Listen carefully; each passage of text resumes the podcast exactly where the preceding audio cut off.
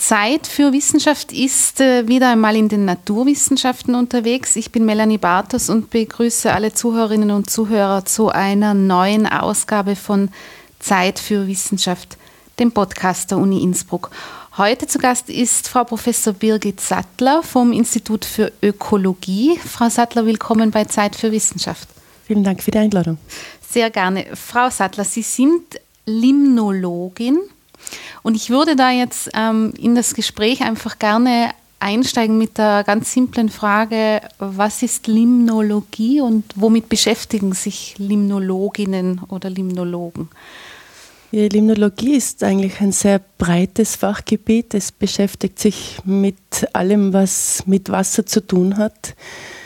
Also sprich die belebte Phase im Wasser, alle Organismen, die im Wasser leben, im Süßwasser, äh, sprich jetzt Seen, Weiher, Bäche, Flüsse, auch mit der Hydrologie, mit der Chemie, mit dem Zusammenhang mit der Atmosphäre, mit Abflüssen bis hin zur Wasserkraft, wo es auch Limnologen braucht. Also wirklich ein sehr breites Gebiet.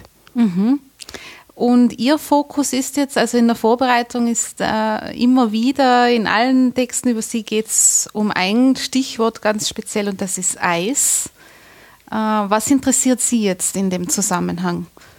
Ja, bei unserem Team geht es mehr um die gefrorene Phase von Wasser mhm. und speziell auch durch unseren Lebensraum Alpen, weil Wasser sehr viel in der gefrorenen Phase vorkommt, also in der Form von Schnee und Eis.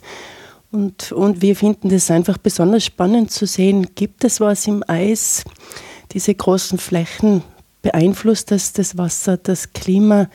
Welche Lebewelten finden wir darin? Wie können sich diese Organismen schützen vor diesen Bedingungen? Es ist wirklich für uns ein sehr spannendes Gebiet. Mhm.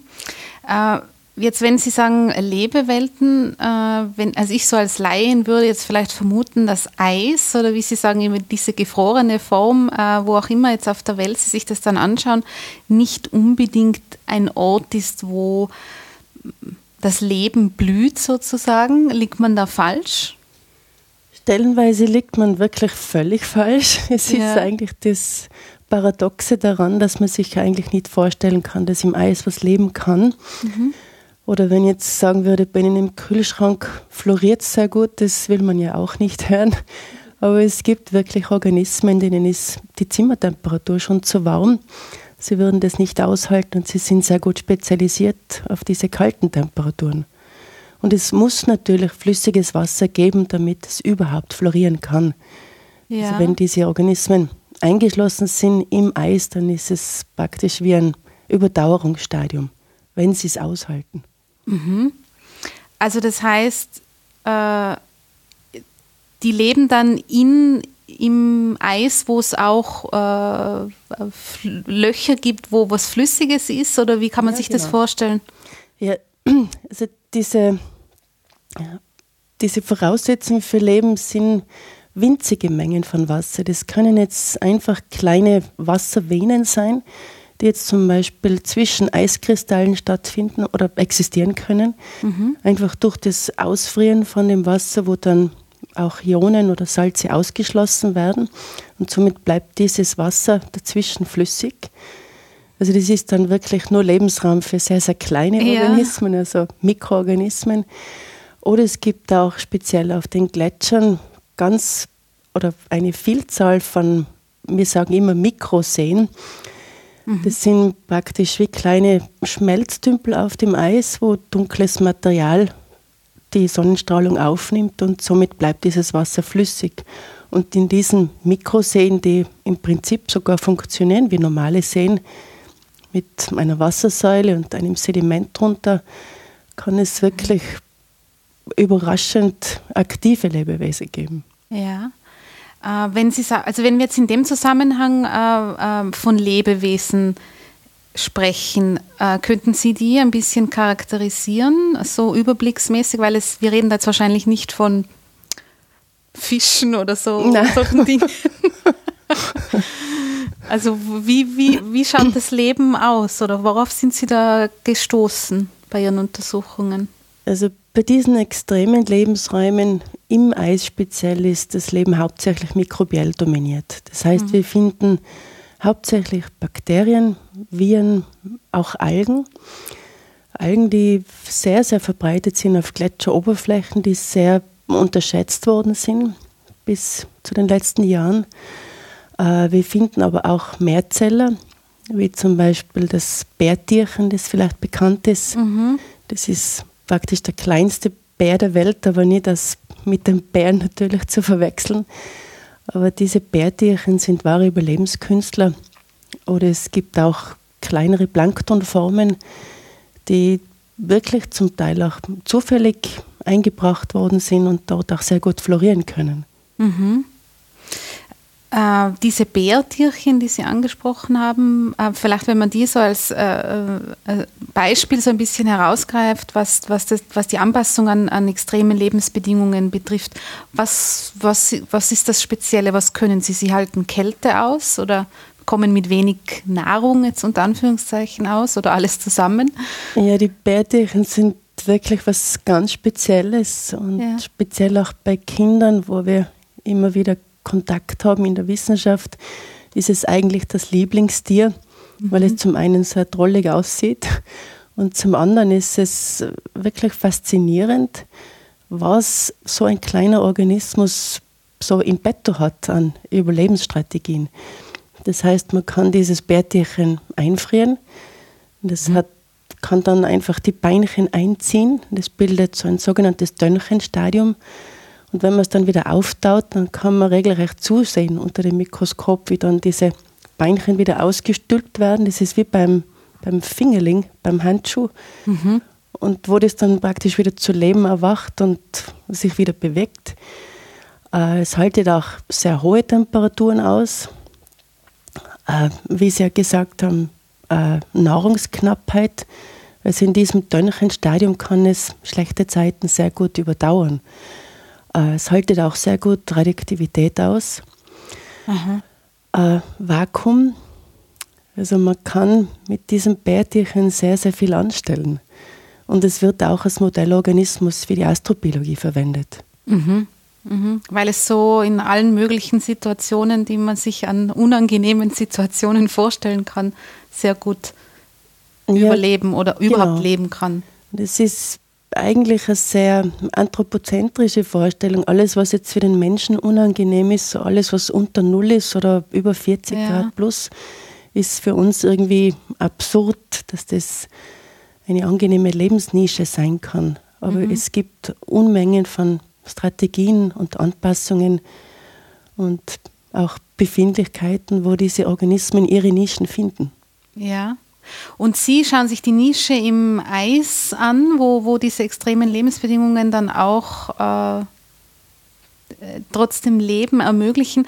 Wenn, wenn wir da vielleicht so einen bisschen detaillierteren Blick darauf äh, äh, werfen, weil damit man sich das so ein bisschen vorstellen kann, ist es dann diese, diese winzigen Mikroseen, die Sie da jetzt zum Beispiel erwähnen, kann man sich das dann vorstellen wie so ein kleines Ökosystem auch, wo so Kreisläufe passieren oder wie kann man sich, wie kann man das einordnen?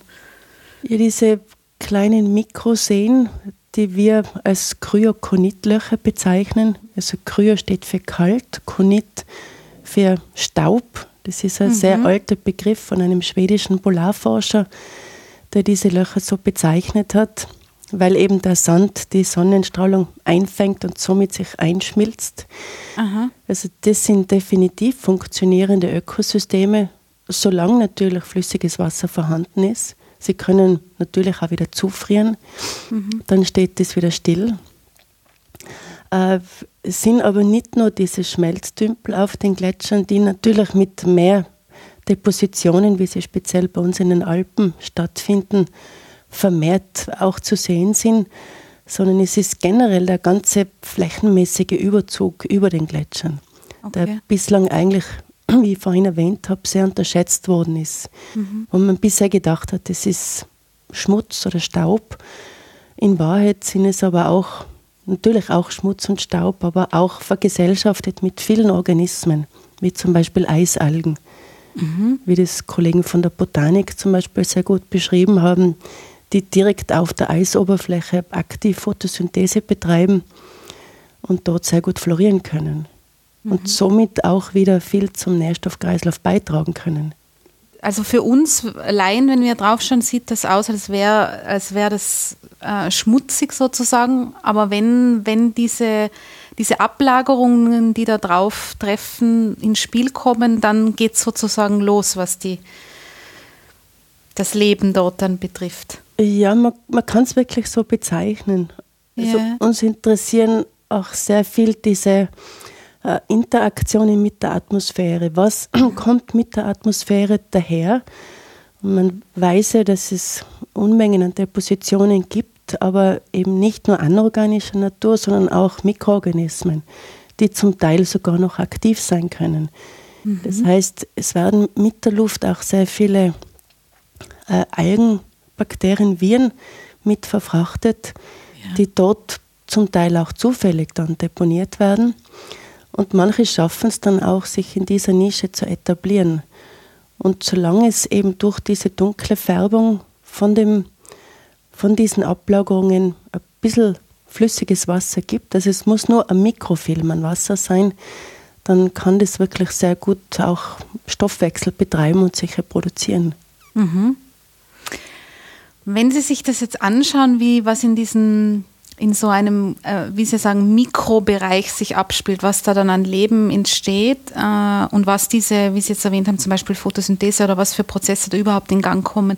Warum ist das Ihrer Meinung nach ähm, sinnvoll und wichtig, sich das anzuschauen? Ja, das ist immer die springende Frage, aber mhm. für uns hat sich vorerst einmal die Frage gestellt, kann es funktionieren? Wenn ja, wie? Und zum Zweiten muss man sich das auch längerfristig ansehen. Also wir sagen immer, unsere Gletscher werden grüner, unter Anführungszeichen. Mhm. Ähm, man kann es vielleicht ein bisschen umlegen, indem man sagt, es gibt eben diese Erwärmung. Auf den Gletschern sind die Temperaturen höher.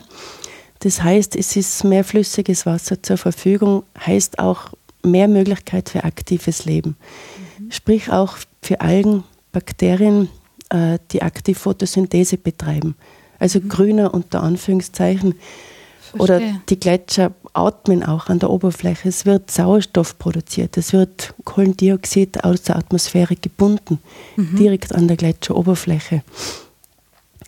Und durch diese äh, vermehrte Verfügbarkeit von flüssigem Wasser bedeutet es dann in weiterer Folge auch, dass mehr Nährstoffe produziert werden.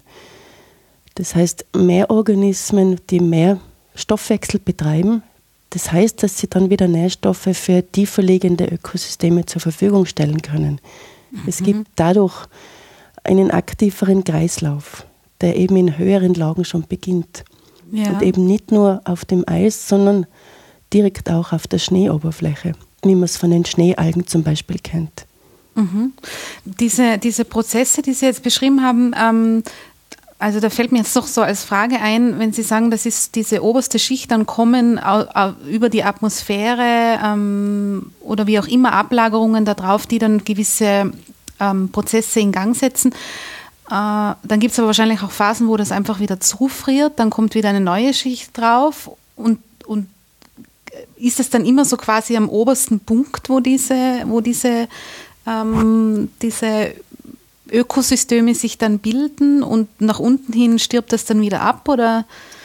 Mm, nein, gar nicht. Man kann sich das nicht so vorstellen, dass das nach unten hin abstirbt. Es verändert sich einfach. Das sind wieder andere Aha. Spieler. Ach so. Mhm. Das heißt, äh, es stimmt schon, dass auf der obersten Schicht das Aktivste ist. Das sind die Bedingungen eigentlich nur, sagen wir mal, von dem Spektrum am besten für diese Organismen, aber es gibt auch zum Beispiel äh, Sedimentklumpen, die sich weiter einschmelzen in das Eis. Mhm. Also wie man es zum Beispiel sehr gut in der Antarktis beobachten kann, wo an der Oberfläche eben sehr, sehr wenig flüssiges Wasser ist. Aber indem diese dunklen Klumpen einschmelzen mit der Sonnenstrahlung und auch Mikroorganismen mitnehmen, Aha, dann rutscht und das sozusagen. Genau, das, das fährt dann praktisch wie mit so einem Lift nach unten, ja. solange eben die Sonnenstrahlung diese Energie bereitstellen kann. Und durch diese dunkle Färbung gibt es eben diese Erwärmung und wie ich vorhin erwähnt habe, braucht es nur diesen Mikrofilm an flüssigem Wasser. Mhm. Also der Stoffwechsel ist da zwar sehr gering, aber trotzdem noch vorhanden. Und ein Gletscher ist nicht nur ein Block Eis, sondern irgendwie wie ein Schweizer Käse. Also Aha, wer auf einem Gletscher ja. draufgestanden ist, kennt auch diese Geräusche wie von den Gletschermühlen zum Beispiel oder dass ein Gletscher im Sommer durchzogen ist von einer Unzahl von Bächen und, und Schmelztunnels, das dann unten auch wieder rauskommt. Aber wie Sie vorhin gesagt haben, ob das unten abstirbt, das sind dann wirklich andere Organismen, die zum Beispiel auch ohne Sauerstoff auskommen. Also wenn jetzt der Gletscher über das Bett drüber rutscht sozusagen, werden dann natürlich auch vom Boden äh, wird Material aufgerieben. Dort sind natürlich auch Organismen vorhanden, äh, die jetzt ohne Sauerstoff sehr gut auskommen können. Das sind dann ganz andere Stoffwechselprozesse, mhm. die dann unten bei der, bei der Gletscherzunge dann auch wieder rausschmelzen.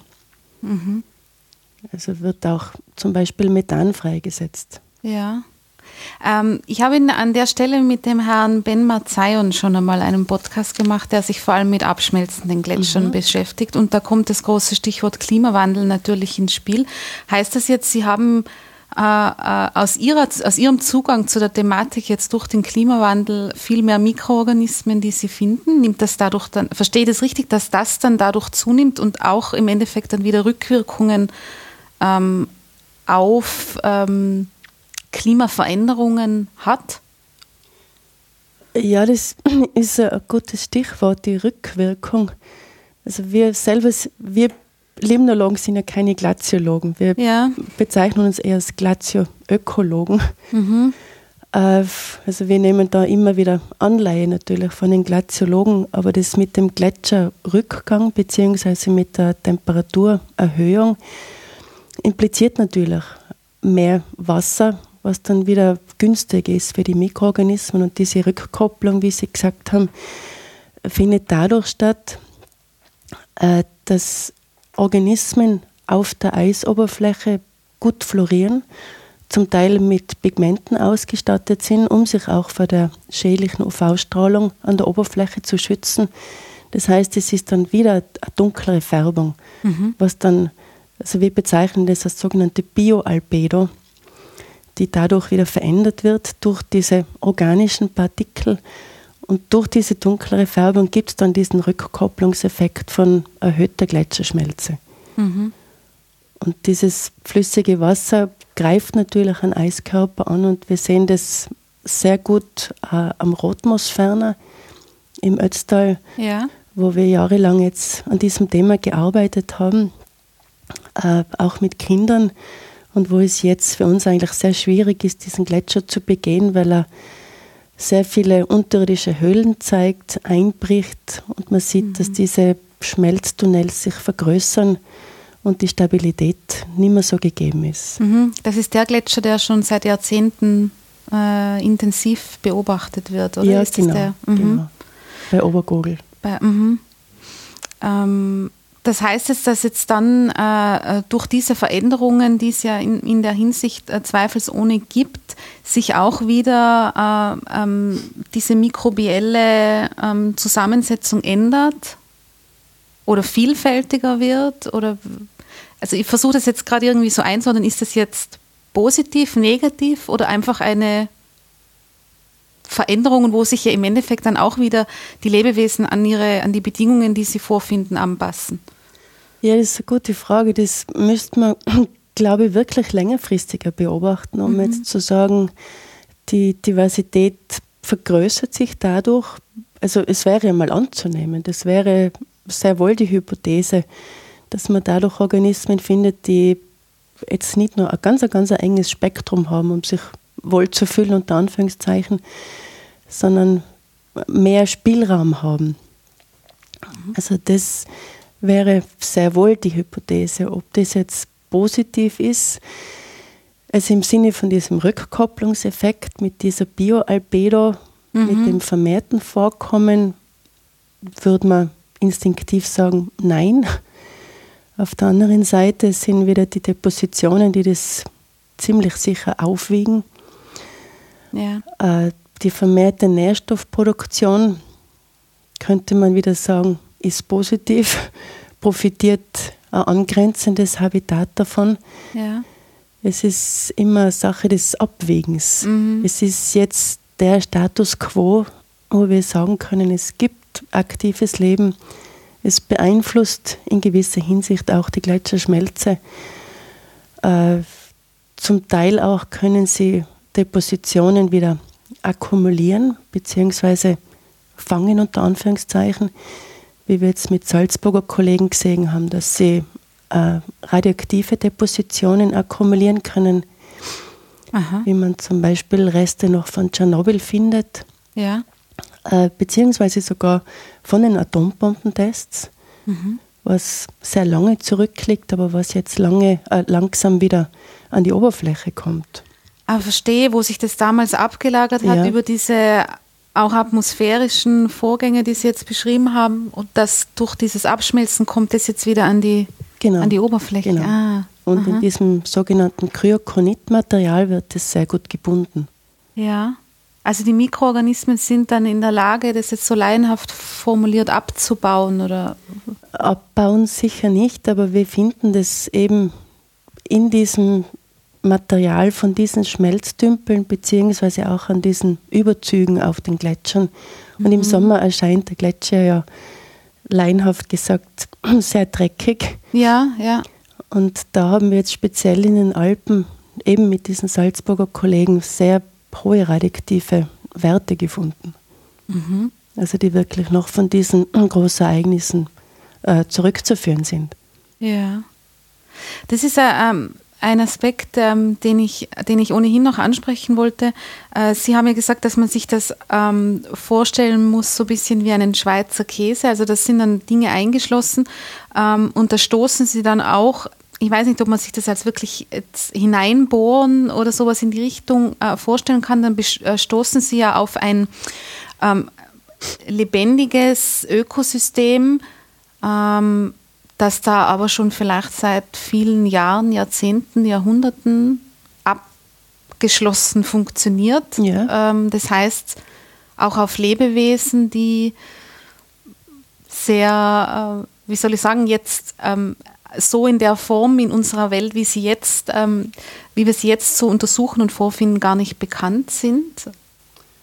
Äh, da ist der Zeitraum sicher zu kurz, würde ja. ich sagen. Das also um da jetzt einen großen Sprung zu machen, das war ja immer so das Attraktive an diesen subglazialen Seen in der Antarktis, die man mhm. entdeckt hat, mhm. wo man gesagt hat, die sind jetzt seit Millionen von Jahren abgeschlossen mhm. durch eine sehr dicke Eisschicht, wie es bei dem größten See, dem Black Vostok, mit vier Kilometern Eis zum Beispiel der Fall ist. Ja. Wo dann die Wissenschaft wirklich drauf angesprungen ist und gesagt hat, da könnte es vielleicht Organismen geben, die kennt man so in der Form nicht. Mhm, Aber mhm. auf der anderen Seite ist dieser Zeitraum jetzt mit einigen hundert Jahren extrem kurz, mhm. um da irgendwie großartige Veränderungen in der Evolution zu sehen. Mhm. Anpassungen ja, ja, aber jetzt so historische, ähm, historische Momente, Entwicklungen oder wie Sie jetzt das mit den Atomtests äh, oder Tschernobyl angesprochen haben, das können Sie, äh, also das kann dann durchaus festgestellt werden. Ja, zum Beispiel auch äh, große Vulkanausbrüche, mhm. wie man sie in diesen sehr langen Eiskernen auch sehr gut als Marker verwenden kann, wenn man jetzt Eiskerne datieren will. Mhm. Also diese historischen Ereignisse sind dann sehr wichtig auch für diese ja. Altersbestimmung von dem Eis. Ja. Okay, also wenn ich, äh, nachdem, nachdem wir so ein bisschen dieses, dieses ähm, die Optik sozusagen von dem Ganzen umschrieben haben. Sie haben vorher angesprochen, wir haben über die Bärtierchen äh, jetzt schon gesprochen. Sie haben vorher erwähnt, da gibt es Bakterien, Viren, andere Mikroorganismen. Worauf sind Sie da gestoßen an, an so Lebewesen? Könnten Sie da noch, ähm, also mich interessiert das so, was, wenn Sie jetzt auf Viren getroffen sind oder, oder welche Bakterien kommen da vor? Also wie kann man sich das vorstellen? Ja, Bakterien, das ist wirklich eine Vielzahl von Mikroorganismen, die diese Anpassungen haben. Mhm. Äh, zum Teil sind diese Mikroorganismen auch extrem interessant und spannend für die Biotechnologie, mhm. weil man sie eben einfrieren kann, ohne dass diese Schaden erleiden. Das heißt, ich kann sie einfrieren, auftauen, so oft ich will. Also jene, die das aushalten natürlich.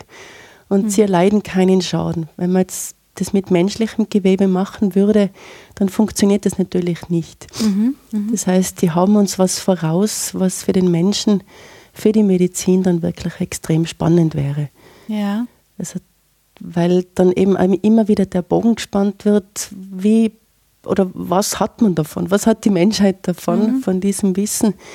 Und da ist auch sehr viel Grundlagenforschung dabei, dass man zum Beispiel äh, diese Gefrierschutzproteine, die diese Mikroorganismen besitzen müssen, um dort überleben zu können, dass man die isolieren kann und um diese in der Medizin einsetzen zu können. Mhm. Also man kann sozusagen was lernen von dem, von den Organismen, die, die es schaffen, dort zu überleben. Ja, absolut. Mhm. Also bei diesen Zellen passiert es nicht, dass sich Eisnadeln bilden während dem Gefrierprozess und dann die Zellwand durchstoßen, wie es jetzt bei unserem Gewebe der Fall wäre. Mhm. Also diese Organismen haben eben spezielle Eiweiße, die diesen Prozess verhindern. Und dadurch können sie ja wirklich von mir aus über Jahrhunderte im Eis eingeschlossen sein ja. und sind dann zum Teil sogar wieder revitalisierbar. Man mhm. versucht es ja zum Teil auch aus diesen sehr langen Eiskernen. Mhm. Und man weiß, die waren wirklich Jahrhunderte inaktiv. Ja. Und man kann diesen Stoffwechsel dann schon wieder ankurbeln. Mhm. Hat es für Sie einmal, äh, äh, für Sie und Ihr Team bei, bei Untersuchungen von, von, von dieser mikrobiellen Gemeinschaft einmal eine Entdeckung gegeben, die Sie besonders überrascht hat? Oder die besonders speziell war? Ja, eigentlich schon. Das war damals initiiert vom Professor Psenner, mhm. äh, der da immer sehr ja, globale Visionen gehabt hat die wirklich sehr hilfreich waren in unserer Entwicklung jetzt als Limnologen, äh, wo er mit einem Kollegen aus Wien dann versucht hat herauszufinden, ob diese Organismen in der Atmosphäre auch Stoffwechsel betreiben können. Mhm. Weil man hat ja lange gewusst, es werden organische Partikel transportiert über sehr weite Strecken, auch von Kontinent zu Kontinent. Äh, aber man hat eigentlich nie damit spekuliert, dass diese auch überleben können.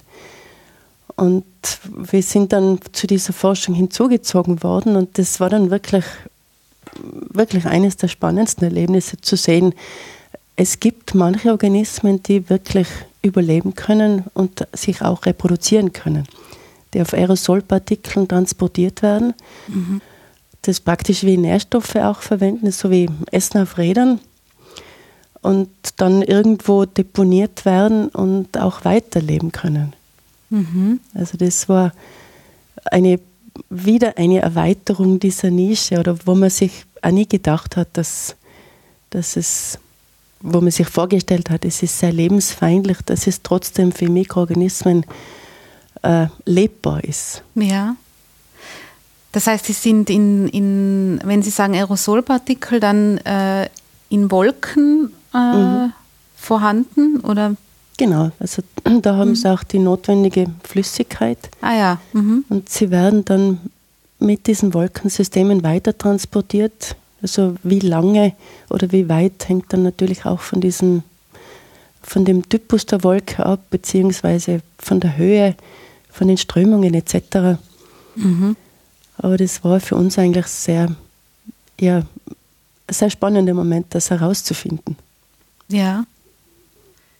Und auch natürlich in sehr extremen Gebieten der, der Arktis oder Antarktis, wo man unterm Strich dann irgendwann sagen muss, es gibt überall eine Nische, wo es Leben geben kann.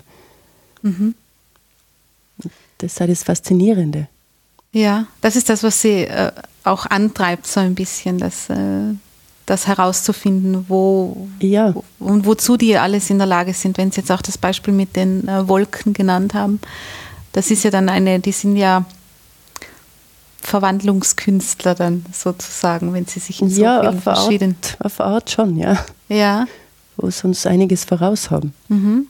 Würden Sie sagen, dass ähm, deren Rolle ähm, oder Einfluss äh, auch auf, auf ähm, sei es jetzt atmosphärische, klimabezogene Entwicklungen, vielleicht noch ein bisschen unterschätzt ist oder zu wenig verstanden ist sogar noch vielleicht?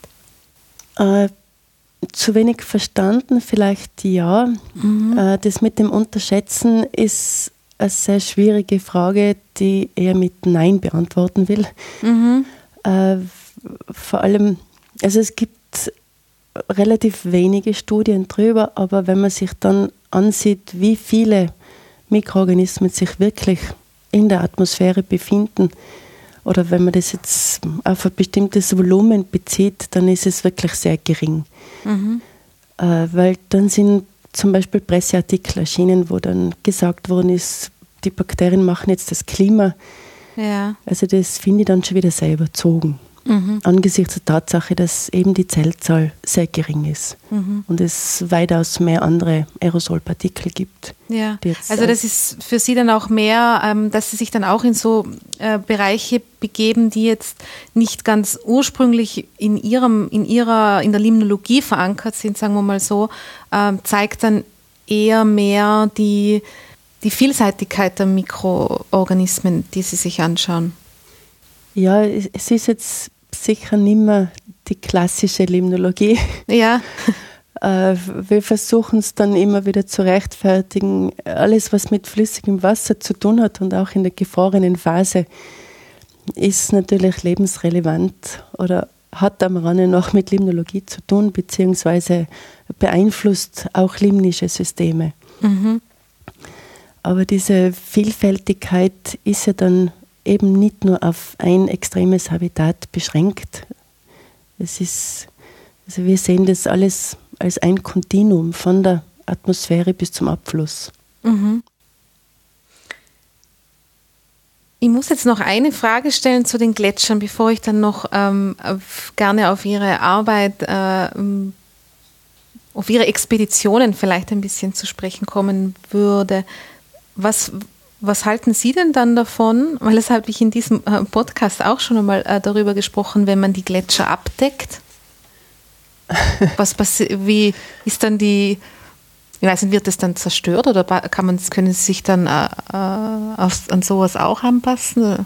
Ja, das ist eigentlich unser aktuelles Forschungsprojekt, ja. ein Sparkling Science Projekt, wo wir auch mit Schulen zusammenarbeiten. Und es hat vor Jahren bereits eine Studie gegeben, äh, auch mit der Meteorologie und dem AlpS zusammen, wo wir uns das angeschaut haben, was passiert jetzt wirklich im Schnee, im Eis, wenn die Gletscher hektarweise abgedeckt werden. Mhm. Äh, es, es ist wirklich eine sehr, sehr kritische Frage. Man muss die eine Seite verstehen, die wirtschaftliche. Also dieses Abdecken funktioniert sehr gut. Also der mechanische Effekt ist sehr gut gegeben. Mhm.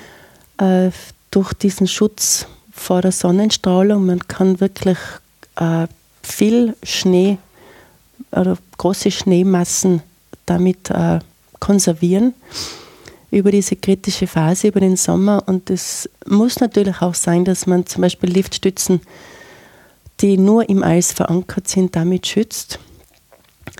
Aber was jetzt den Touristikern natürlich nicht so bekannt ist, es gibt eine Lebewelt im Schnee, beziehungsweise was für uns auch ein sehr kritischer Aspekt ist, äh, ist die Zusammensetzung von diesen Folien.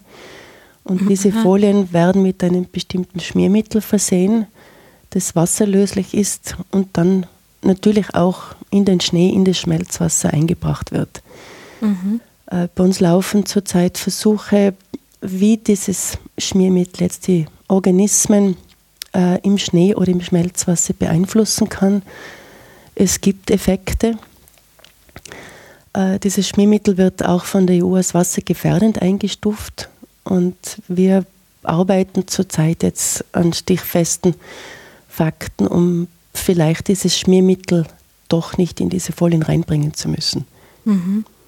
Also es ist für die Produktion wichtig, wie uns der Hersteller versichert, aber man könnte es nach dem Produktionsvorgang auch wieder entfernen.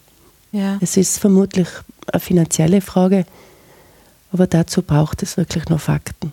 Mhm. Also wir sehen, stehen dem Ganzen eher kritisch gegenüber. Ja. Haben Sie, also es gibt einerseits ähm, dann diesen, diesen Effekt von der Folie bzw. Zusatzstoffen der, äh, in der Folie selber und wenn einfach kein, kein Licht mehr dazu kommt, das ist nicht so problematisch. Äh, klar ist es problematisch dann für die Organismen, die Photosynthese ja. betreiben. Äh, da könnte jetzt ein Touristiker sagen, ja, was stört mich das? Was, was hat das auf unser Landschaftsbild für eine Auswirkung? Äh, das sind wirklich nicht die Argumente, die jetzt ein Touristiker oder ein Wirtschaftler dazu bringen würden, von dieser Abdeckung abzusehen. Ja. Also viel stichhaltiger wären dann wirklich diese chemischen Bestandteile der Folie, die dann in unser Wasser gelangen. Mhm. Zwar sehr, sehr hoch verdünnt, aber trotzdem, wenn man mit dem Tiroler Wasser Werbung macht, hat es da nichts verloren. Ja. Mhm. Und aus, aus rein aus Ihrer Perspektive jetzt äh, gesehen, was diese Organismen betrifft, äh, was, was würden Sie da sagen? Ähm, ja, da muss ich natürlich sagen, das sollte natürlich nicht diesen störenden Einfluss mhm. haben. Diese mhm. Gesellschaften sind extrem sensibel. Äh, sie haben eben ein bestimmtes Anpassungsspektrum, das dann natürlich auch erschöpft ist. Und es betrifft ja eben nicht nur die höheren Lagen, sondern das hängt ja dann natürlich alles zusammen mit tieferen Tallagen. Ja. Also aus der Sicht des Limnologen, Ökologen muss ich natürlich sagen, sowas hat im Lebensraum Alpen nichts verloren. Mhm. Aber es ist eben immer diese Waage dann ja, mit, mit der Wirtschaft. Mhm. Da müssen wir wahrscheinlich mit anderen Argumenten auffahren. Ja, verstehe was ihr, Ihre Forschung, und das wird ja an dem, was Sie jetzt schildern, schon äh, klar, äh, da passiert vieles in der Feldforschung, weil Sie müssen ja ähm, dorthin gehen, um, um erstens das äh, zu be beurteilen, beschreiben, was, wie, wie, die, wie die Lage dort allgemein ist äh, mit dem Eis und dann diese Proben ja vor Ort entnehmen um sie zu untersuchen. Ähm, sie haben das nicht nur jetzt bei uns in den Alpen an Gletschern gemacht, sondern Sie sind auch viel weiter gereist und das schon öfter. Äh, vielleicht reden wir ein bisschen über Ihre Polarexpeditionen, die Sie ja schon, die Sie schon einige gemacht haben. Was war die Motivation auch ähm, aus, aus dem doch bei uns ja recht viel vorhandenen Eis, äh, da sozusagen über den Tellerrand zu schauen und auch dort Untersuchungen anzustellen, in der Arktis und Antarktis, um konkret zu werden? Also in Polargebiete zu fahren war jetzt nicht immer nur beruflich verhaftet. Das war, noch bevor ich gewusst habe, dass ich Limnologe werde, war das eigentlich schon eine bestimmte Sehnsucht oder mhm. äh, sagen wir Traum, weil Vorhaben kann man es da noch nicht bezeichnen. Und wenn dann einmal die Tür geöffnet wird, dann muss man diese Chance einfach nützen. Und paradoxerweise weiß man über Polargebiete sehr viel mehr wie über die Alpen auf diesem Gebiet. Mhm. Was eigentlich fast schon wieder beschämend ist. Ja. Dass man sagt, man fährt lieber weiter weg äh, und lässt die Alpen mal außen vor, weil das, das kann man dann immer noch machen. Mhm. Aber in Polargebiete zu fahren, ist, also da sind diese ganzen Effekte oder diese ähm, ja, diese Erkenntnisse noch einmal verstärkt, weil es noch einmal viel extremer ist. Mhm. Äh, zum einen auch hat man viel klarere Signale, weil es anthropogen nicht so beeinflusst ist wie bei uns in den Alpen. Also wo man bei uns das schon als Argument verwendet, man geht ins Hochgebirge, weil der menschliche Einfluss äh, sehr viel mehr verdünnt ist und man auch bessere Signale kriegt aber in Polargebieten ist es noch um Ecken sensibler. Äh, aber eben nicht nur von der Forschungsarbeit, sondern wahrscheinlich auch menschlich gesehen. Mhm. Wie meinen Sie das? Menschlich gesehen?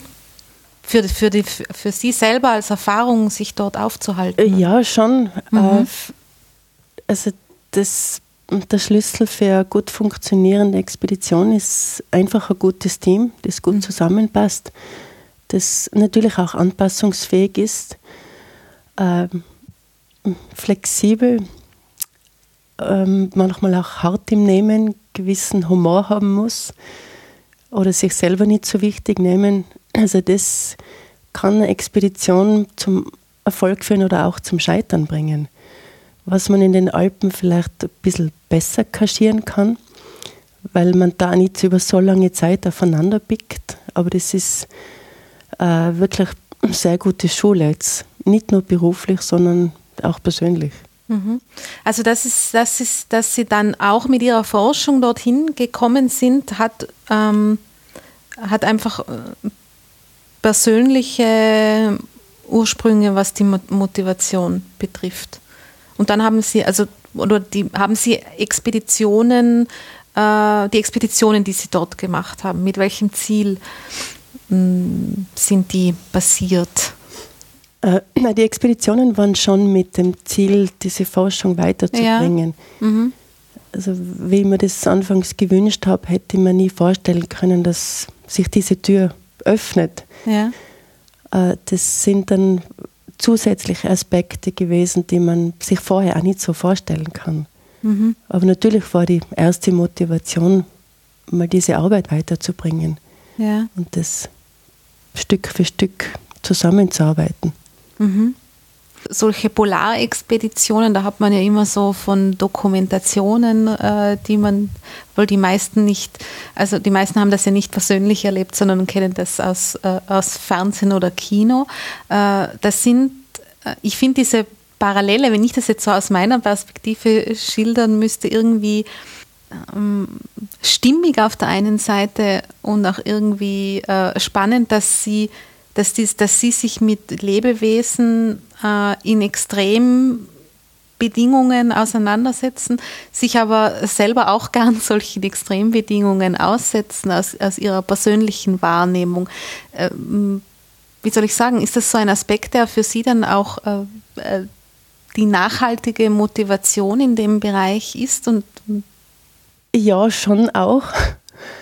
Äh, also zum einen ist es wissenschaftlich für uns, also jetzt hat es ja schon, oder betrifft es das ganze Team, mhm.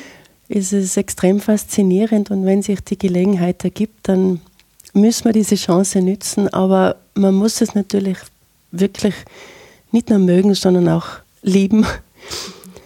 Also man muss sich darauf einlassen wollen. Es ist wirklich ein, ein ganz anderer Alltag, wo man also, oder was wir so sehr daran schätzen, dass man sich auf ganz, ganz wenige Dinge fokussiert. Was einem da bei uns in dem Alltag oft beschäftigt oder auch ablenkt, das, das ist dann einfach weg. Mhm. Also da, das erscheint dann gar nicht mehr. Das kommt dann überraschend wieder, wenn man langsam wieder aufbricht nach Hause, wo man denkt, da, da ist noch was. Aha. Aber es geht um wirklich ganz wenige Dinge was jetzt sind die, ja, die Familie zu Hause, die Arbeit natürlich und das Zusammenleben im Team. Das sind ganz reduzierte Denkweisen, die oft einmal sehr gut tun. Mhm. Also man lernt viel über den anderen, über sich selber, wie weit kann man gehen, wo sind die Grenzen, äh, wo kann man drüber steigen, wo man sich vorher in einer geschützten Atmosphäre und Anführungszeichen gedacht hat, da komme ich nicht drüber. Äh, wie kann man sich auch unterordnen, sprich jetzt Wetterbedingungen, äh, wo sind jetzt wirklich Toleranzgrenzen gegen viele Dinge, das, also das hilft dann auch sehr viel bei der Arbeit, wo man sich wirklich ganz klar auf, auf einen Weg fokussieren kann. Mhm. Das ist bei uns sehr große Mangelware. Ja, ja. Also finden dann in den in den, in den Polarregionen, wie Sie es jetzt geschildert haben, bei den Expeditionen eigentlich ideale Forschungsbedingungen auch vor, wenn Sie sagen, Sie können sich auf diese eine Sache dann wirklich ohne eigentlich großartige Ablenkungen äh, sehr ja. genau konzentrieren, sagen wir mal so. Ja, so in den Anfängen von zumindest meinen Expeditionen war ja Internet wirklich ein Luxus. Mhm. Das ist erst sehr viel später gekommen. Also man hat da keinen E-Mail-Kontakt, was am Anfang vielleicht irritierend ist.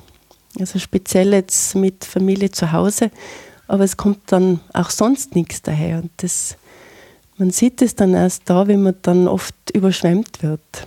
Ja. Also mit wie vielen Dingen man einfach parallel dann arbeitet, auch zu Rande kommt oder auch nicht, aber da ist es irgendwie ganz ein gerader Weg, wo man bestimmte Prioritäten dann setzt. Ja. Was waren denn ähm, so konkrete Ziele, die Sie mit Ihrem Team äh, bei den Expeditionen verfolgt haben? Äh, also der Überbegriff kann man den Überbegriff kann man jetzt immer so bezeichnen mit Leben im mhm. Eis. Mhm. Äh, welche Leistungen können diese Organismen erbringen? Äh, zum Teil auch in Zusammenarbeit wieder mit Kollegen, die versucht haben, bestimmte äh, Eiweiße zu isolieren, also in Richtung Biotechnologie, beziehungsweise wie weit ins Extrem kann man Leben noch bezeichnen? Mhm. Also speziell in einer Gegend der Antarktis, den sogenannten Dry Valleys.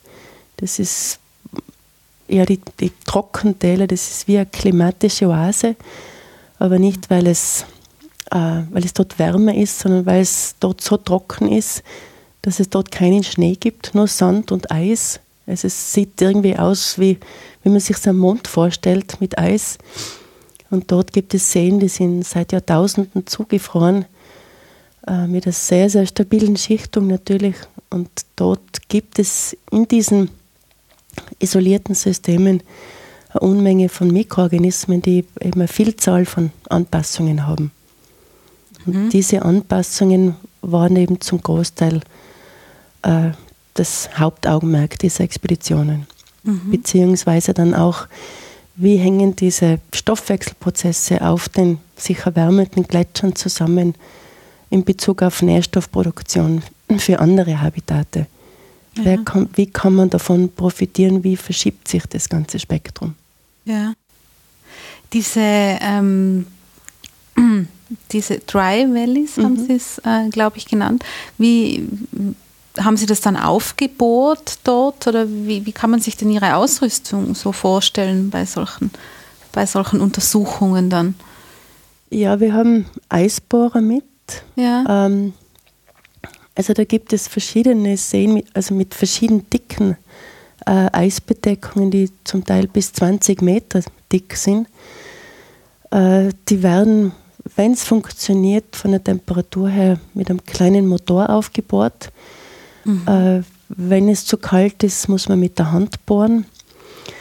Äh, man muss dann immer wieder schauen, dass das Loch nicht wieder zugeht, weil das ist dann binnen sehr kurzer Zeit wieder zugefroren.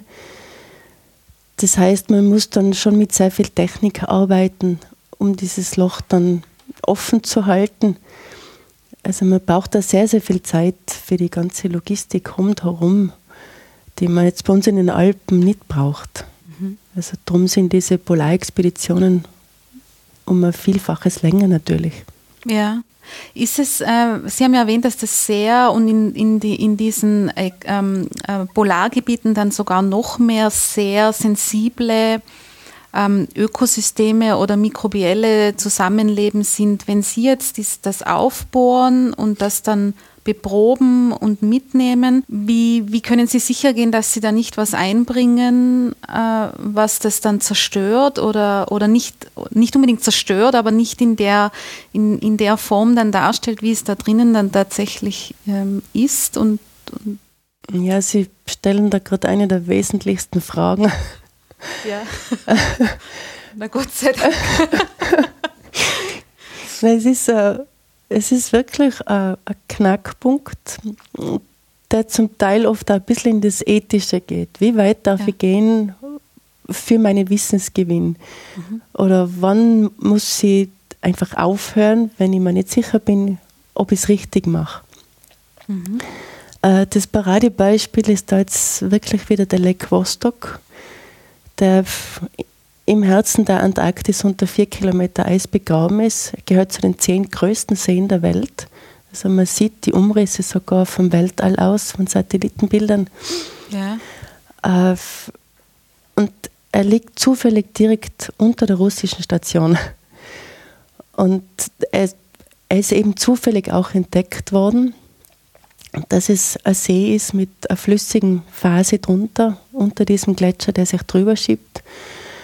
Und es war natürlich das Bestreben, wie ich vorhin gesagt habe, die Frage, gibt es dort andere Organismen, gibt es dort vielleicht andere Wege der Evolution, dass sich dann äh, Teams drauf gestürzt haben, um diesen See anzubohren.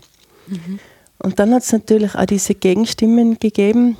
Äh, das war zum Beispiel auch unser Team damals noch mit dem Professor Psenner, wo wir gesagt haben, ja, wenn man nicht wirklich weiß, wie man es richtig macht, um das kontaminationsfrei anzubohren, dann soll man es doch lassen. Mhm. Und da sieht man aber wirklich auch, wie das zum Wissenschaftskrimi dann wird, wo dann wirtschaftliche Interessen äh, mit den wissenschaftlichen zusammenprallen. Weil so ein Projekt, äh, das fördert natürlich auch wieder oder motiviert Geldgeber, speziell in Russland. Und auf der anderen Seite ist wirklich die ethische Frage, wo macht man Halt oder wo stoppt man das ganze Vorhaben? Mhm. Äh, man hat den See angebohrt oder fast angebohrt und man muss ja immer schauen, wie ich vorhin erwähnt habe, dass das Loch nicht zugeht. Ja. Also fast vier Kilometer Schacht sind dann gefüllt worden mit Kerosin. Und es gibt Organismen, die auch Kerosin leben. Das heißt, man verwendet zum Beispiel auch Mikroorganismen, um Pipelines zu putzen, weil sie das abbauen können. Und es war eine Vielzahl von Mikroorganismen, die vom Kerosin leben, die dann auch in dieses Eis eingebracht worden sind. Also da war schon einmal der erste Schritt gemacht. Man hat, dass man es eben nicht richtig macht. Ja. Dass man diese ethischen Aspekte wirklich zur Seite schiebt. Ja. Und dann sieht man auch an diesen Publikationen, die man vorhin gefeiert hat als neue Organismen, wo man dann gesehen hat, okay, das sind alles Kontaminanten. Ja. Also das ist wirklich eine sehr wesentliche Frage, die dann auch wieder den Ruf laut werden lässt nach äh, nicht-invasiven Methoden, wo wir zum Teil auch dran arbeiten. Mhm. Wie kann man in diese sensiblen Ökosysteme eingreifen, jetzt unter Anführungszeichen, ohne das zu manipulieren, oder zu verändern und trotzdem einen Wissensgewinn bekommen. Ja. Waren Sie bei Ihrer, bei Ihrer ähm, Forschungsarbeit schon an, an Situationen, wo Sie gesagt haben, das wäre jetzt natürlich sehr interessant, was da drinnen vor sich geht, aber wir können nicht die Rahmenbedingungen stellen, um, um gewährleisten zu können, dass das eben nicht kontaminiert wird? Ja, speziell in der Antarktis. Ja. Äh, die sehr gut äh, reglementiert ist durch diesen Antarktis-Vertrag, wo bestimmte Regionen als äh, specially protected ausgewiesen mhm. sind, also den besonderen Schutzstatus haben, weil zum Beispiel äh, Flechten vorkommen, die extrem langsam wachsen, die zum Beispiel 500 Jahre brauchen würden, um sich zu regenerieren, wenn man das zerstören würde. Mhm. Also diese Flächen sind sehr gut ausgewiesen. Jetzt natürlich nicht vor Ort mit Wegweisern, ja. aber man muss, bevor man diese Expeditionen macht, muss man sich sehr gut erkundigen. Man muss eine sogenannte äh, Umweltabschätzung abgeben. Was ist der Schaden an dieser Gegend, wenn ich das wissenschaftlich bearbeite? Ja. Und dann wird es natürlich auch angeschaut von einem Komitee und wenn die dann sagen, der Wissensgewinn ist nicht genug für das Dilemma, dass man vielleicht was verändern könnte, dann müssen wir dadurch oder davon natürlich auch Abstand nehmen mhm. und gewisse Gebiete auch nicht betreten. Ja. Wie es speziell in diesen Dry Valleys der Fall ist. Ja, also das kann dann heißen, dass man wirklich überhaupt schon viele Dinge zerstört, wenn man sozusagen nur anwesend ist. Das kann, das ja. muss gar nicht jetzt immer dieses, ich baue, ich bohre wo hinein und dann wird das zerstört sein. Also das beginnt schon früher. Das beginnt schon früher und das ist eben mit auch ein Grund, warum diese Polarexpeditionen auch lange dauern, weil mhm. man sehr, sehr viel Zeit und auch Ressourcen braucht, um die eigenen Spuren möglichst äh, gering zu halten. Also man muss wirklich jede Deposition vermeiden. Man muss jede Art von Müll mitnehmen. Ja. Äh, darf sich eben nur in bestimmten Gebieten auch aufhalten. Wie es jetzt ist, ähm, ähm, zum Beispiel am Südpol ja. ist es dann wieder unreglementiert. Da gibt es dann wieder andere Regeln, dass man nicht weiter darf, die dann eher Sicherheitsaspekte sind. Aber speziell in diesen trockenen Gebieten, äh, wo sehr viel sensible Organismen auf diesen Böden wachsen können, gibt es sehr, sehr strenge Regeln, zum mhm. Glück. Ja. Sie sagen zum Glück, Sie haben schon ähm, erwähnt, äh, dass Sie auch daran arbeiten, nicht invasive Methoden äh, zu weiterzuentwickeln. Ja. Wie könnte man sich so eine nicht invasive Methode in dem Zusammenhang zum, also so hm, beispielhaft beschrieben vorstellen? Ja, ein Gerät, an dem wir jetzt seit längerem recht intensiv arbeiten, gemeinsam mit meinem Dissertanten, dem Clemens Weisleitner, ist äh, ein Laser. Äh, das heißt, weil ein Schlüsselmerkmal von den Gletschern ist eben diese photosynthetische Aktivität. Das heißt, es braucht Algen, die Pigmente besitzen. Und mit diesem Laser könnte man ganz kontaminationsfrei und ohne Manipulation einfach über ein Bild diese Pigmentvorkommen äh, quantifizieren. Mhm. Und das, dieser die zweite Version des Lasers, die vorhin Experimentalphysiker in Innsbruck gebaut haben, wird jetzt gerade in Deutschland hergestellt und kommt jetzt hoffentlich bei der nächsten Antarktis-Expedition zum Einsatz. Mhm. Und jetzt wird es einmal so passieren, dass wir noch damit gehen müssen, also diesen Laser dann platzieren, aber das Eis wird dann nicht mehr angebohrt beziehungsweise eine Probe mitgenommen, sondern es wird einfach nur ein Bild gemacht, aber wovon wir äh, oder woran wir arbeiten und auch etwas träumen, ist, dass man das wirklich aus der Luft machen kann. Dass man ja. großflächig einen Gletscher abscannen kann ja. und dann wirklich ein sehr gutes Bild auch über diesen sogenannten physiologischen Zustand von einem Gletscher bekommen kann. Aha. Also da habe ich jetzt einen Punkt äh, glücklicherweise angesprochen, der ein ganz zentraler Punkt auch in Ihrer Forschungsarbeit ja. äh, zu sein scheint. Auch ein interdisziplinärer offenbar.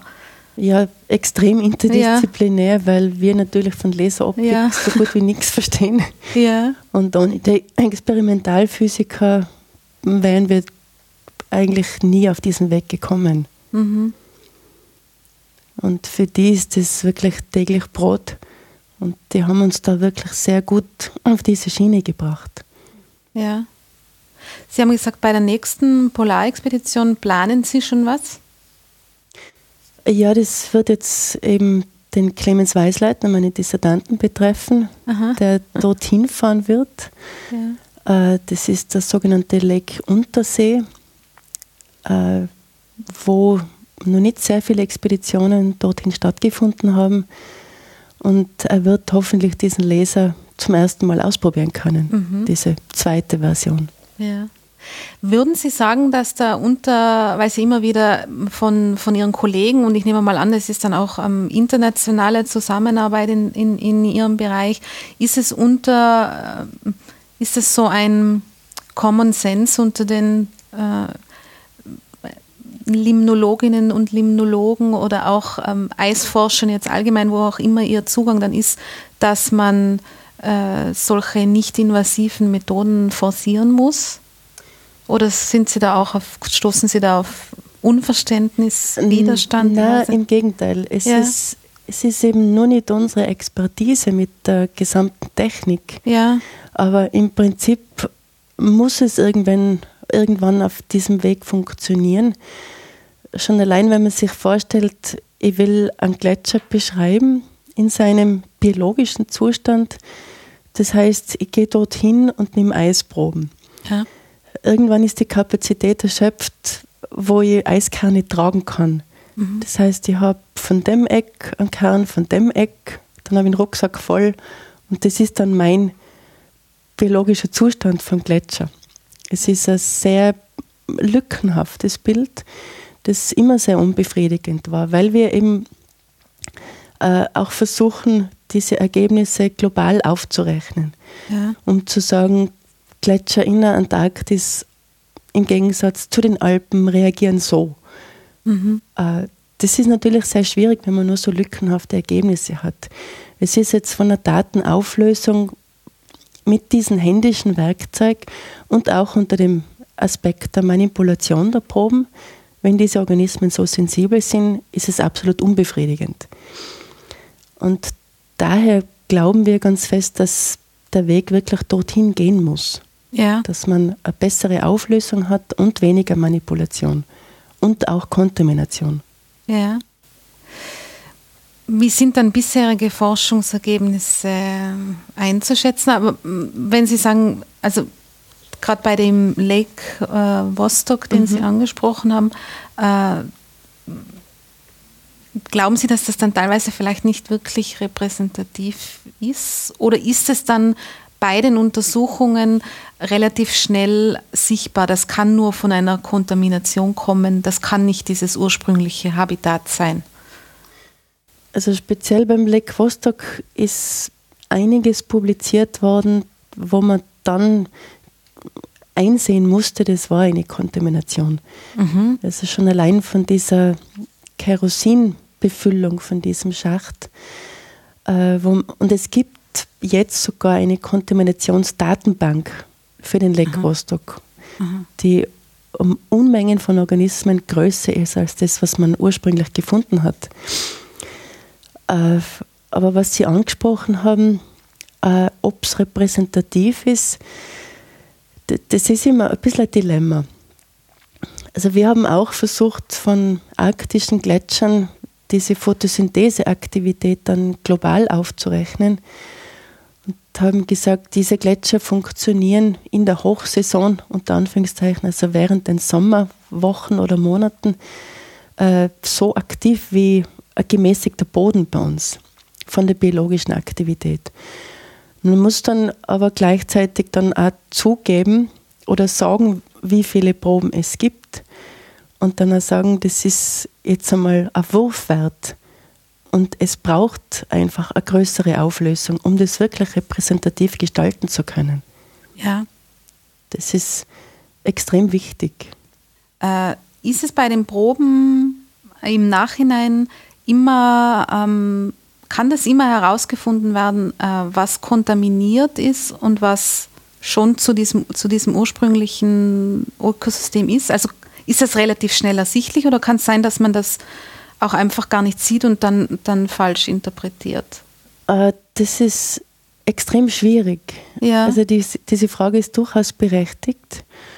Äh, man kann es dann maximal so rausfiltern, dass wenn man jetzt einen aktiven Organismus findet, der absolut nicht diese Anpassungen hat an dieses Habitat, mhm. dass man das vielleicht schon hinterfragen muss.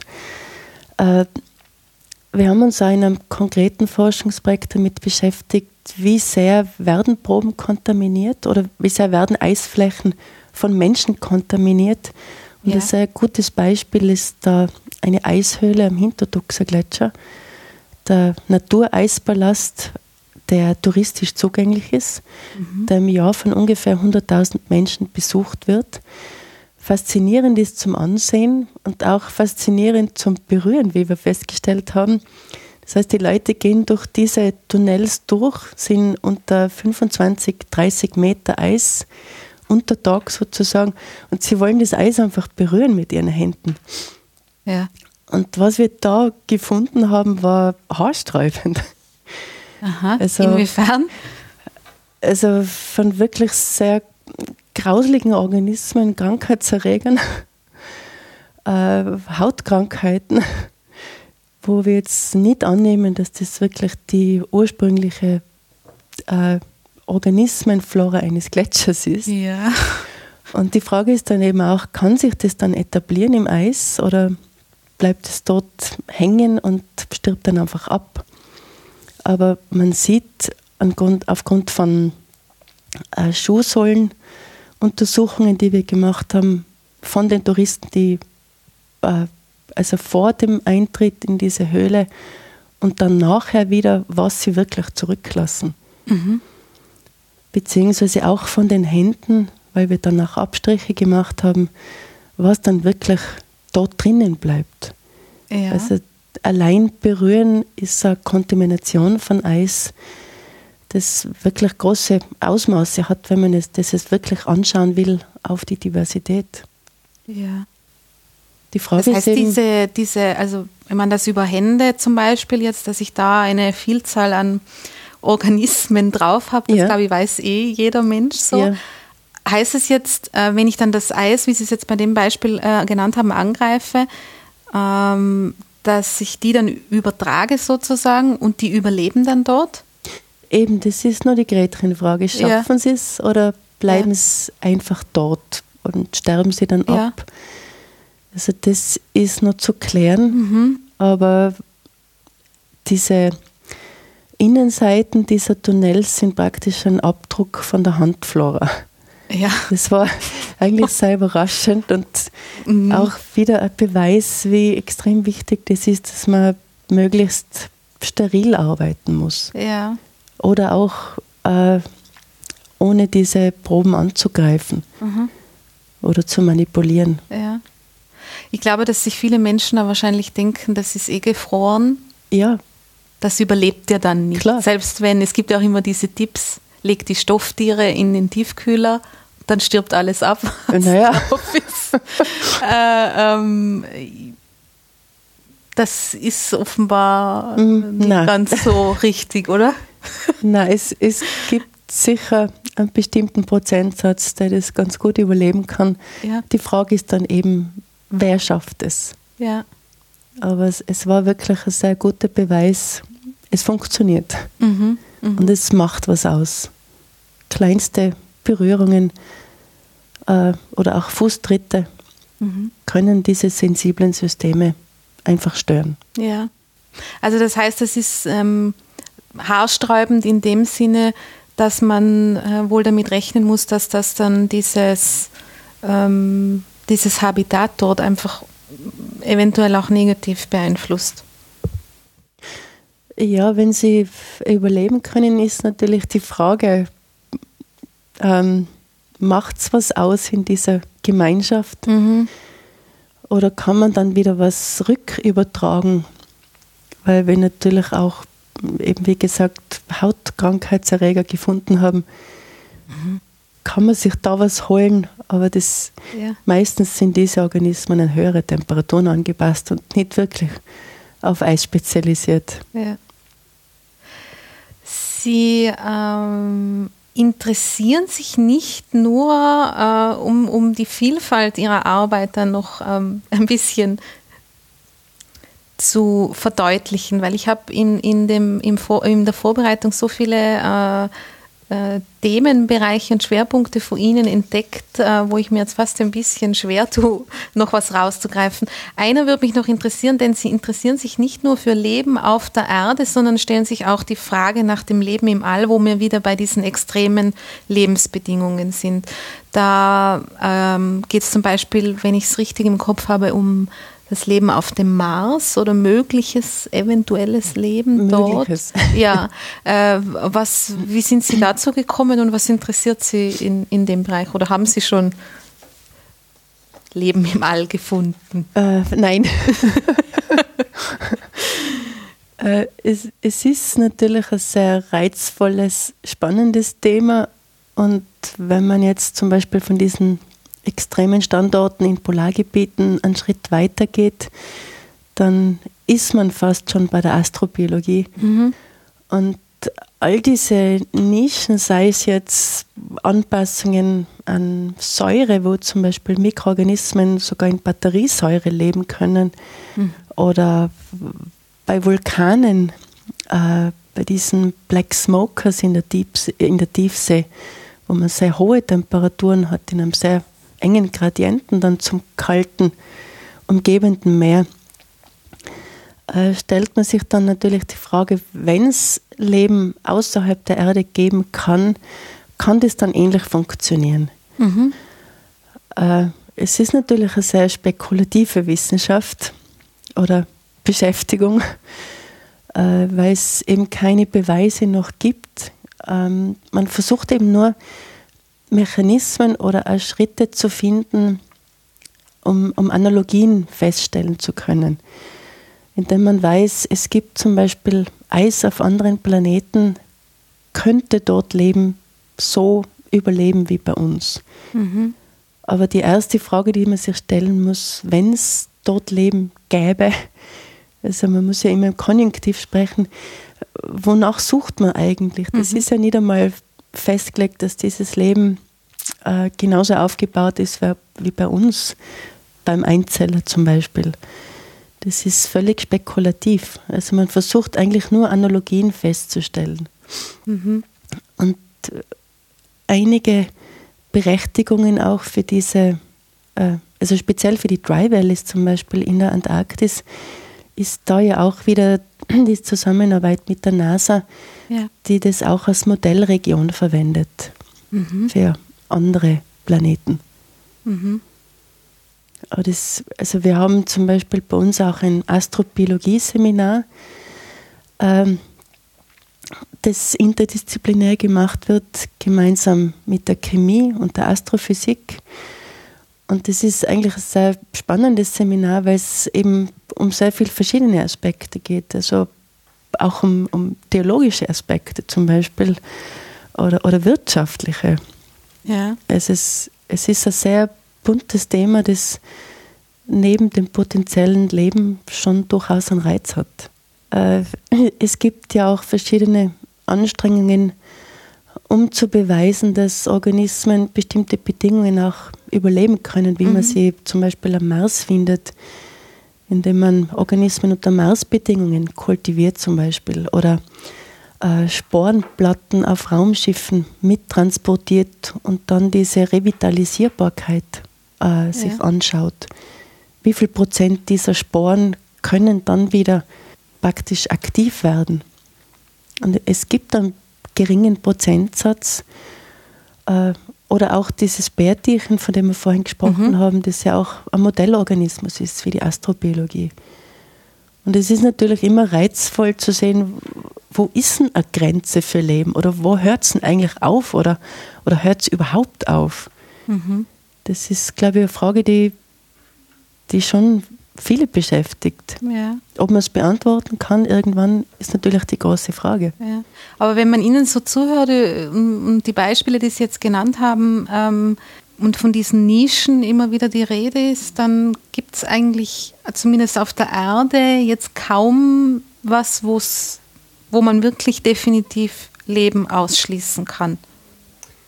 Würde jetzt so mal sehen, ja. ja. Also wenn Mikroorganismen sogar in Gestein leben können, wenn auch extrem langsam, das ist wie Leben wie in Superzeitlupe. Aber wenn gerade ein bisschen flüssiges Wasser vorhanden ist, dann ist oft der Grundstein schon da. Ja. Oder Säuren, Basen, Hitze, Kälte, mhm. Druck, Vakuum. Gibt es überall Leben? Ja, oder eben Ruhestadien, mhm. wo man bessere Zeiten abwarten kann, unter Anführungszeichen. Ja, verstehe. Sie haben äh, angesprochen, Sie arbeiten auch ähm, gerne und viel mit Kindern in dem Zusammenhang. Mhm. Äh, wie kann man sich, wenn es um so ganz winzig kleine Dinge geht, äh, die Arbeit mit Kindern und dann auch in Gebieten, also ich nehme jetzt nicht, dass äh, die Polarexpeditionen werden es nicht sein, aber an den Gletschern ähm, auch nicht ganz ungefährlich oder nicht immer so leicht zu erreichen. Wie machen Sie das dann mit, mit Kindern? Äh, Es ist manchmal ähm, schon eine Gratwanderung, speziell jetzt auf diesem Gebiet. Äh, die Fördergeber sind ja in Wien im Ministerium, die dann manchmal schon ein bisschen schlucken, mhm. was wir unseren Kindern antun, haben sie anfangs gesagt. Ja. Äh, aber der, der Schlüssel für diese Projekte sind wirklich die Lehrpersonen dazu, die einmal den Grundstein legen, die Kinder auch ein bisschen vorbereiten, weil wir, wir können sie nicht im Großo darauf vorbereiten, auf, auf diese Grundlagenforschung. Mhm. Äh, zudem haben wir auch nicht die Ausbildung, diese pädagogische. Also wir stoßen dann schon an unsere Grenzen, was jetzt Kinder noch verstehen können. Mhm. Aber man lernt ja auch und man lernt auch von den Lehrpersonen, die uns dann wieder zurechtweisen. Ja. Aber es ist eine, eine sehr, sehr herzerfrischende Arbeit, weil sie oft ganz präzise und ganz wichtige Fragen stellen, die uns vielleicht auch gar nicht so eingefallen wären. Mhm.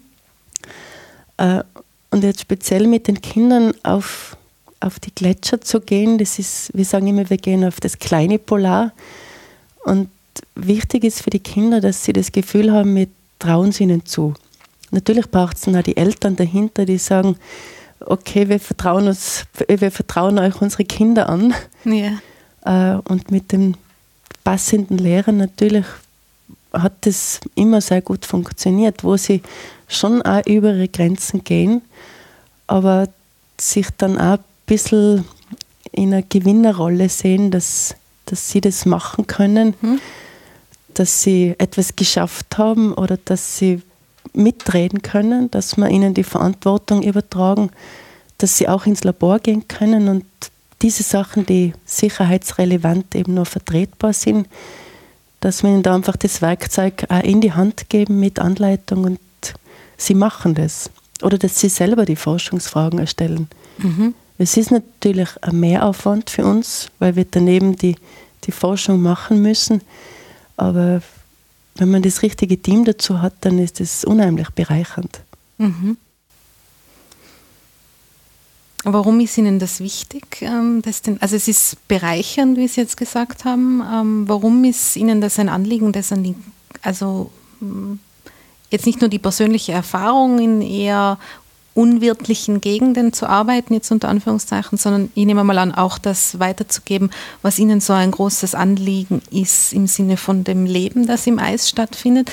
Warum ist Ihnen das wichtig, dass oder scheint Ihnen ja wichtig zu sein, das auch schon ganz jungen Menschen mitzugeben? Ja, wir sagen es immer, wenn wir es nicht den Kindern weitergeben können, wem dann? Mhm. Also nur auf diesen Ergebnissen drauf zu sitzen, hat für uns null Sinn, weil es eben auch unser Lebensraum Alpen ist. Es ist vielleicht auch eine Art Bewusstseinserweiterung, was Lebensraum Alpen noch bedeuten kann. Ja eben nicht nur Skifahren und Tourismus und, und Spaß, sondern eine bestimmte Verantwortung für diesen Lebensraum, für bestimmte ja, Rätsel fast oder, oder Überraschungen, was dieser Lebensraum zu bieten hat und auch auf diese Sensibilität, dass man die Kinder wirklich ein bisschen sensibilisieren kann. Also wir versuchen es jetzt gerade in diesem speziellen Projekt mit dieser Folienabdeckung ja. von den Gletschern, dass man sie da dabei auch sensibilisiert, weil sie gehen ja auf diese Gletschergebiete zum Skifahren und da diese kritischen Fragen zu stellen. Ist es vertretbar? Ist es gut? Also, dass sie schon in jungen Jahren lernen, diesen Lebensraum äh, zu schätzen und dass man ihnen auch die Verantwortung dafür zum Teil übergeben kann. Ja. Verstehe. Und das schätzen sie dann auch sehr, weil sie sagen, das, das ist ja bei uns daheim. Mhm. Und sowas erzählen sie dann auch ganz gern, äh, wenn man wirklich mit den Kindern irgendwo hinfahren kann in Österreich, um dieses Thema dann auch publik zu machen.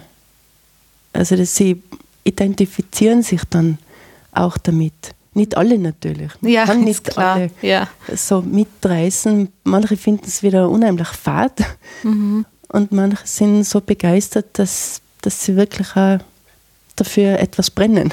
Ja. Und wenn das gerade ein paar haben, dann sehen wir das eigentlich schon als erfolgreich für uns. Ja. Mhm. Frau Sattler, zum Abschluss, wenn Sie jetzt äh, wieder zurück ins Büro gehen, woran arbeiten Sie denn im Moment ganz konkret? Ganz konkret arbeiten wir jetzt an dieser Weiterentwicklung von dem Laser, mhm. damit mein Kollege mit einem funktionierenden Gerät fahren kann, ja. ohne viel Reparaturen zu haben, äh, weil man dem dann schwierig improvisieren kann. Mhm. Und auch daran, dass wir das publizieren können. Mhm. Das ist einmal unser, unser Hauptpunkt bis zu seiner Abreise. Ja. Waren Sie jetzt in den Sommermonaten wieder viel unterwegs auf, auf Gletschern und um Untersuchungen, Proben zu nehmen oder was auch immer dann ansteht? Ja, wir waren im Mai äh, in Spitzbergen mit Aha. unserem Team, gemeinsam mit britischen Kollegen äh, und haben uns mehr dem Schnee gewidmet, Schnee auf Gletschern, auf Böden, ja. im Hinblick darauf, wenn das Schneepaket früher schmilzt, was hat das für Auswirkungen auf die Böden, äh, auf das Auftauen von Permafrost. Das war jetzt unsere letzte Expedition. Mhm. Die Ergebnisse, die Sie ähm, da ermitteln, weil es ja ein globales Thema ist, gibt's da, fließt das irgendwo zentral zusammen, damit auch Kollegen dann äh, ähm, die Ergebnisse auch äh, abrufen oder, oder ähm, einfach auch Wissen, die es dann für gewisse Gebiete schon gibt? Oder wie kann man sich das vorstellen in, dieser, in, der, in der wissenschaftlichen Community in dem Zusammenhang? Also in, in dieser Community kennt man eigentlich fast jeden. Ah, okay. Also es weiß dann eigentlich auch fast jeder, wann wer wohin fährt. Ja, verstehe. Mhm. Und es ist ein, ein, sehr, sehr guter persönlicher Kontakt, wo man auch sehr, ja, sehr offen die Daten austauscht mhm. und auch in Kooperationen arbeitet, äh, auch an gemeinsamen Tagungen teilnehmen kann. Also wir haben ja auch unser österreichisches Polarforschungsinstitut seit kurzem, mhm. wo wir auch diese Daten veröffentlichen wollen. Äh, und somit ist es in dieser relativ kleinen Community eigentlich wie ein offenes Buch. Verstehe. Schön. Frau Sattler, dann sage ich vielen Dank für das interessante Gespräch und für die Einblicke in Ihre Arbeit. Ja, danke nochmal für die Einladung. Sehr danke gerne. Sehr. Danke.